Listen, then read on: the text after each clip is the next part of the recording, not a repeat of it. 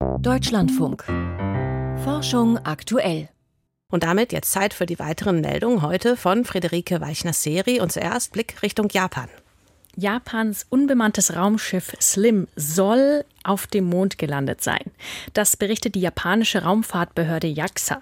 Der Zustand der Sonde ist derzeit noch unklar. Die Slim Mondsonde trägt auch den Namen Moon Sniper, Mondscharfschütze. Für die Landung musste die Sonne einen Mondkrater auf 100 Meter genau ansteuern und dann präzise landen. An Bord von Slim befinden sich zahlreiche Messgeräte, darunter Thermometer, ein Strahlenmessgerät und eine Multispektralkamera, mit der auch die Zusammensetzung des umliegenden Mondgesteins untersucht werden soll.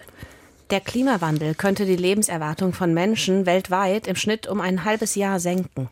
Für die Studie im Fachmagazin PLOS Climate wurden Daten zu Niederschlag und Temperatur zwischen 1940 und 2020 in 191 Ländern ausgewertet.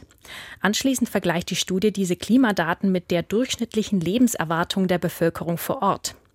Die Berechnungen ergeben, wenn die weltweite Durchschnittstemperatur um ein Grad steigt, dann sinkt die Lebenserwartung global gesehen im Schnitt um etwas mehr als fünf Monate. Norovirus-Ausbrüche lassen sich besonders schnell über Abwasseranalysen identifizieren. Zu diesem Ergebnis kommt eine Studie eines US-amerikanischen Forschungsteams im Fachmagazin PLOS Water.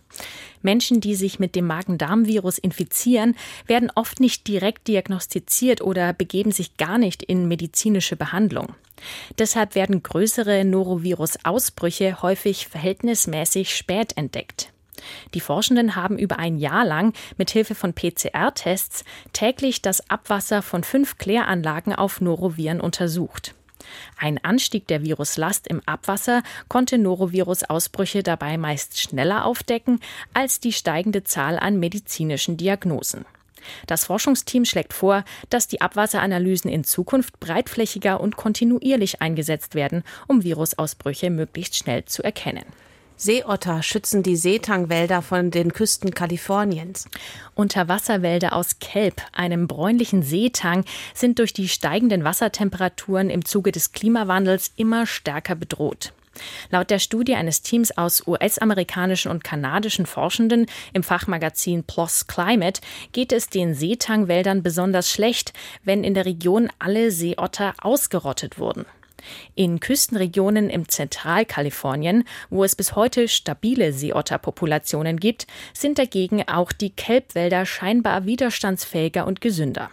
Eine Ursache könnte sein, dass sich Seeotter unter anderem von seetangfressenden Seeigeln ernähren. Studienergebnisse verweisen auf neue Behandlungsoptionen bei Infektionen der Blutbahn. Infektionen mit Staphylokokken können eine gefährliche Sepsis auslösen, umgangssprachlich auch als Blutvergiftung bekannt. Bisher bekommen Betroffene in der Regel ein Antibiotikum, das direkt über die Venen verabreicht wird.